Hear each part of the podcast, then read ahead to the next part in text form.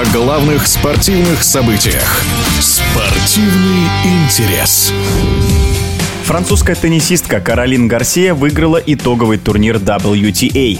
Финале она одолела представительницу Беларуси Арину Соболенко со счетом 7-6, 6-4. Соболенко и Гарсия в пятый раз играли в очном противостоянии. Счет в личных встречах стал 3-2 в пользу французской спортсменки.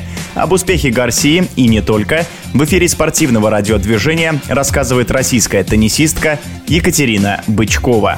Каролина Гарсия испытывала, видимо, какие-то трудности с самопреодолением, я так понимаю, в начале сезона, но не будем забывать, что она была уже в десятке и была четвертой в мире. А вот эти вот взлеты и падения для женского тура, как мы замечали не раз, они практикуются и у той же и Дарьи Касаткиной, и у Арины Соболенко и так далее. Можно много тыкать пальцем в кого, и почти что во всех попадешь, кто был в десятке, потом опускался вниз, а потом опять все-таки, найдя все силы там, или что-то для себя преодолев, оказывался там, где, собственно, и положено быть. Это относится к Каролине Гарсия. Она прекрасно провела сезон, и сейчас, на мой взгляд, была фаворитом этого турнира. Не потому, что я сомневалась в Игишвентек, просто их провела не супер блестящий сезон. Ты, видимо, подустала на концу года. Мне даже кажется, не столько морально пришел скейт-психолог, сколько физически как-то сделала туда ставку. Она балансировала между тем, чтобы играть в Кубок Федерации, да, и ехать на итоговые. По идее, конечно же, планировала, я так думаю, выиграть с учетом ее результатов. И, возможно, где-то вот эти все качели привели к тому, что, ну, не получилось у нее. А что вы можете сказать по поводу выступления российской теннисистки Дарьи Касаткиной на прошедшем турнире? Даша молодец, она просто попала в неудачную группу. Все-таки Ига Швентек, которую она ни разу не обыгрывала, и здесь тоже не сложилось, она ни разу сета не выигрывала, и больше пяти геймов. Соответственно, конечно, тяжелая была для нее группа. Даже если отпустить ситуацию, попробовать сыграть свой лучший теннис, ну, пока Ига для нее непреодолима, и, соответственно, у нее был шанс обыграть Каролин Гарсию. Но, как мы видим, Каролина в итоге оказалась фаворитом, и, соответственно, это тоже было для Даши непреодолимо. То есть она показала, какой могла лучше теннис, но соперники в этот раз в этой группе оказались для нее неподъемные. Пока что, скажем так, как раз-таки эта игра, мне кажется, показала, что да, абсолютно она готова закрепиться Думаю, по идее, с учетом и моральной ситуации, вроде как с тренером все хорошо, она должна следующий сезон провести хорошо.